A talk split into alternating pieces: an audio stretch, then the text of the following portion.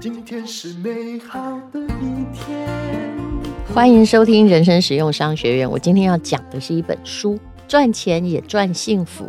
这本书很有趣。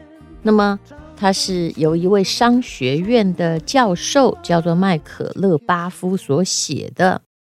他说呢，他虽然是商学院教授，三十五岁的时候才体认有钱还真的挺重要的。所以他一直努力的在想，怎么样赚到钱，又可以赚到幸福和悠闲。其实我也觉得，赚钱的最重要目的不是赚更多的钱，而是你要赚到你的自由。那么这位教授呢，其实他四十七岁就从教职退休了，这跟很多商学院教授不一样。事实上，商学院教授都是书读得很好，但是呢，基本上，呃，在学院里不太有任何做生意经验的。就只会就比较对学术有研究的人呢，那我们就来看看呢，这本书在写什么。这是商业周刊出的书，它里面的所有的理论呢都是非常正大光明的，也就是全部都是积极心理学。里面有一篇叫做《拥抱变革，乐在其中》，他说的是，其实人生大体上是自我实现的预言。我们所获得的成果反映出我们自己的期待，当然我会加入自己的意见。我的确看到很多人，什么事情他说我好难，我好难。我曾经对一个妈妈说：“你不要在小孩面前一直说什么很难呐，啊，那很难吧？”那小孩会自然而然的去学“那很难吧”这件事情。其实一个人如果期待不高，目标低，没有认真的尝试，那很抱歉，你的所得就会很有限。那有些人更糟了，他在当酸民，他把他的人生运用在许多负面的方面，甚至呢就把人生运用在说别人闲话方面了。那如果你一直在批判别人，你一直在诋毁别人，你把人生都用在负面的，你也创造了一样的吸引力法则。还有，你不要认为自己是受害者，世界跟你唱反调，那么就是自毁成功的机会。你应该要相信自己能做得到，那你就可以完成目标。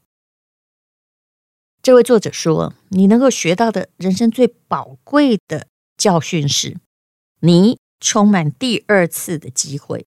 你不是一次完蛋就完蛋了，第二次机会会出人意表。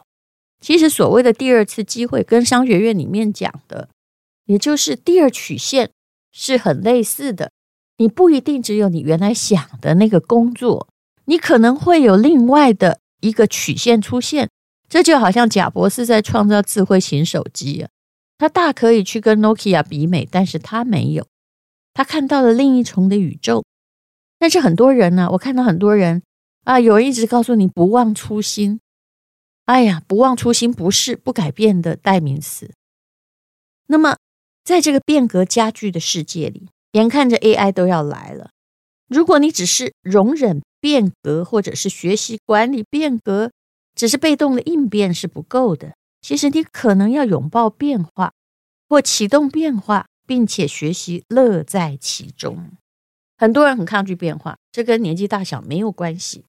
许多改变的确一开始都让人不安呢，可是事情改变的越多，你有没有想过？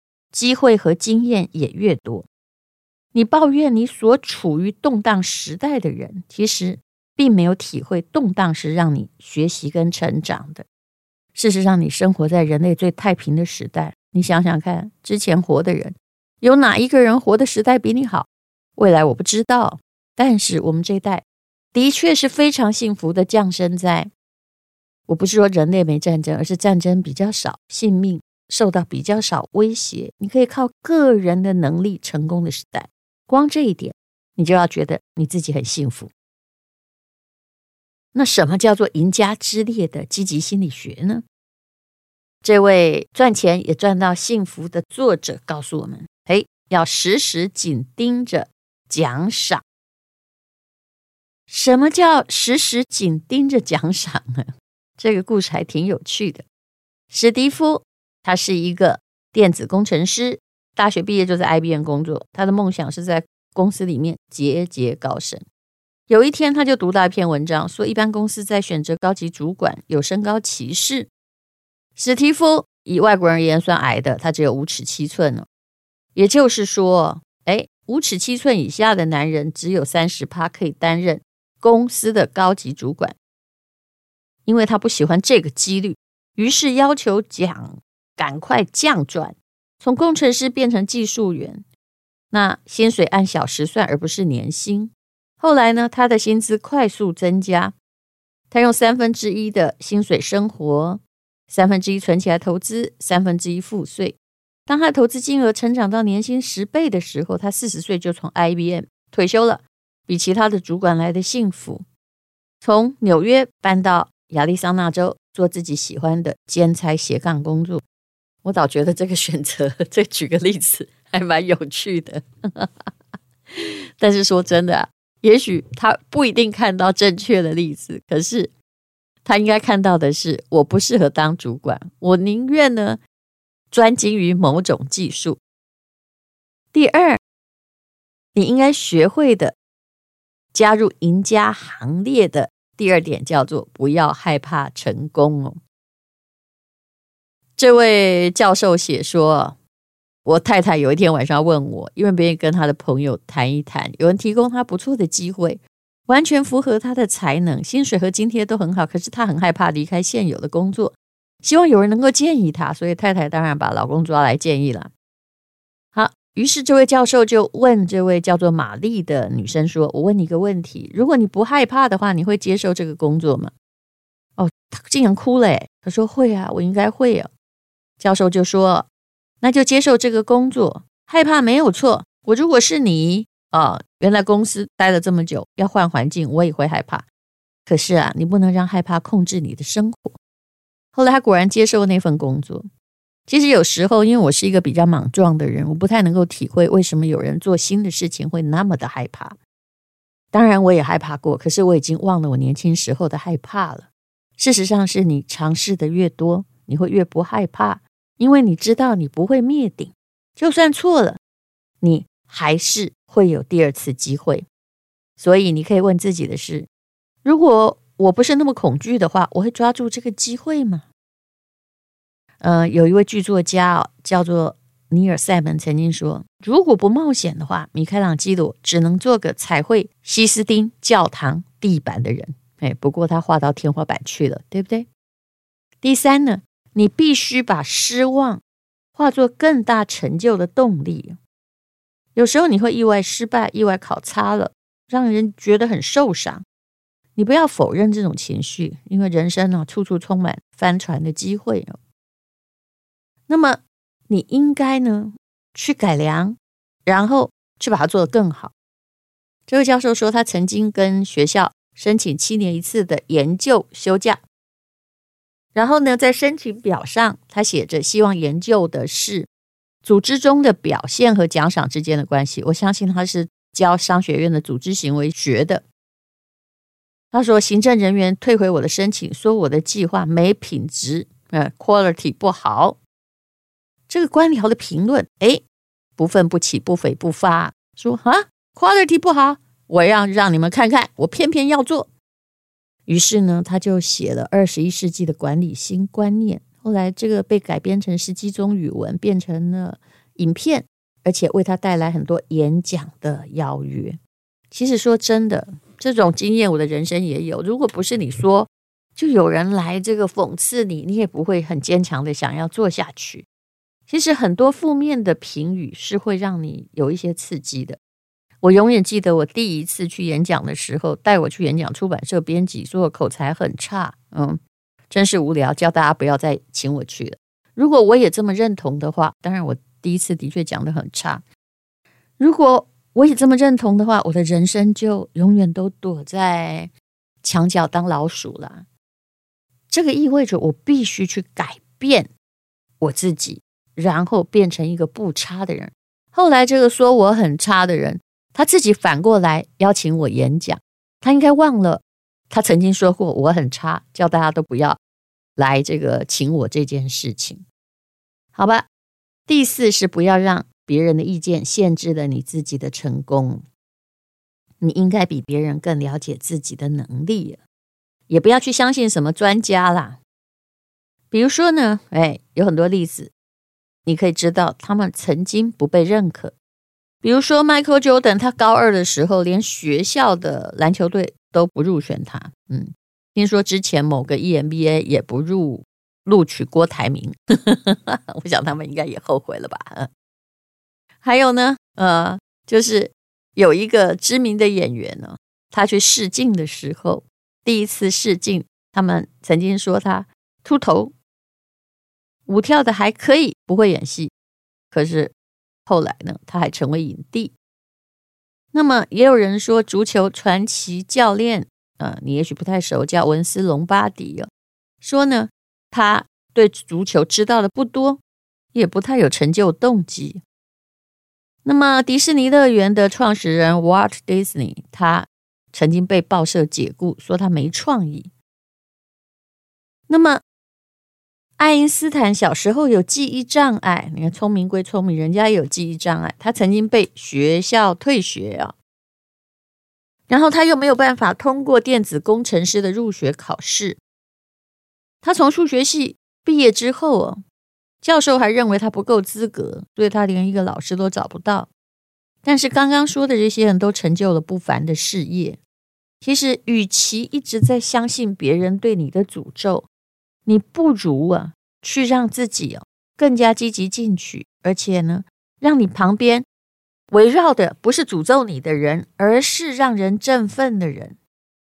你应该有志同道合的团体，真的不要跟那些吸光能量哦，或者是怕你成功的人跟他在一起，千万不要。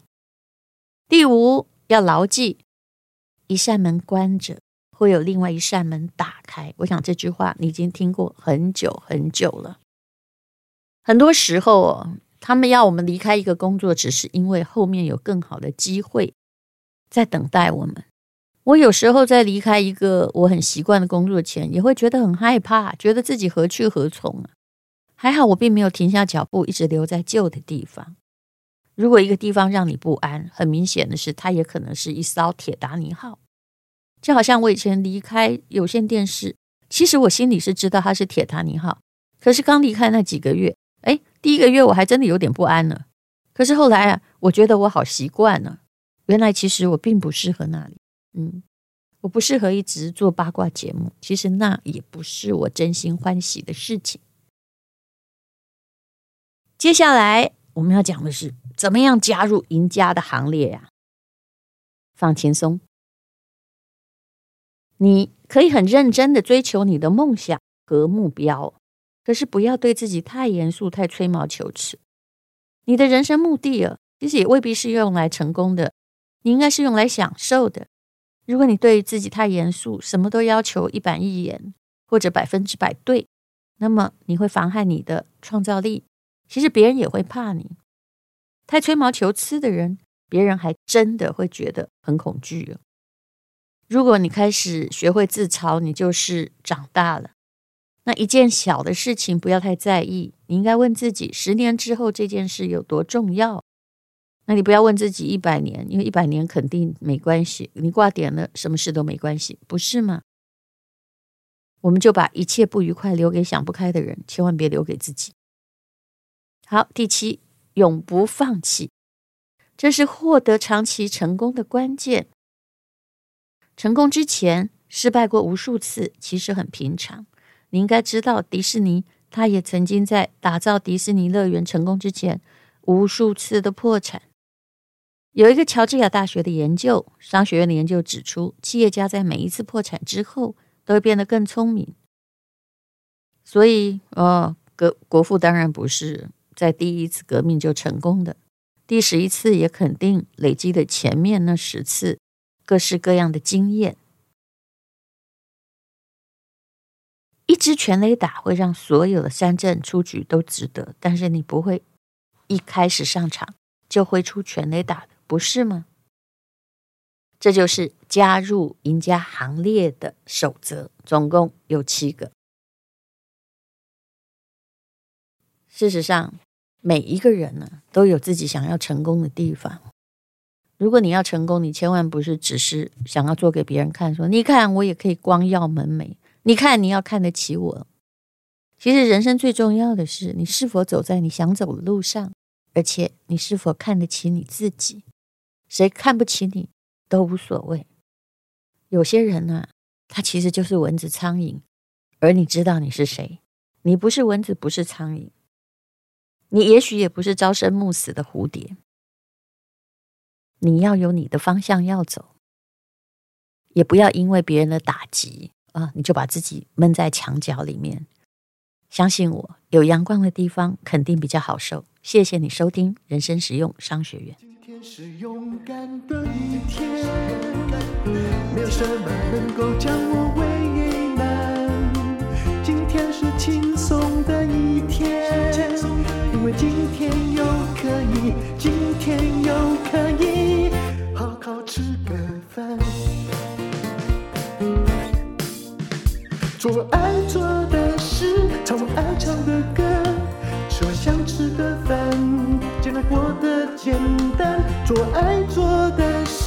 唱我爱唱的歌，吃我想吃的饭，尽量过得简单，尽量过得简单。这是广告。我是黄冠华，我们这次邀请了刘文帅老师、陈碧君老师，还有我在。顶尖商学院的创业课，第一次创业就要成功，为大家分享。那本次的课程分成四大主题，你可以学习到：第一，什么样的商业模式才有价值；第二，如何瞄准目标用户，谁会来用我的产品跟东西；第三，我的产品应该长成什么样子；那产品的验证跟快速试错的方法；第四呢，也是最重要的，要如何快速的找钱。没有钱不能办事，而且要如何找对的股东，并且分配股权，懂这些，你才有创业成功的机会。这课程我们主要着重在创业从零到一，也结合了坊间学院派的理论工具，加上我们三位讲者的经验，我们希望把创业者需要的商业逻辑化繁为简，帮助你在想要实践好点子之前，可以准备得更好。那详情请看资讯栏。谢谢大家，请看资讯栏哦。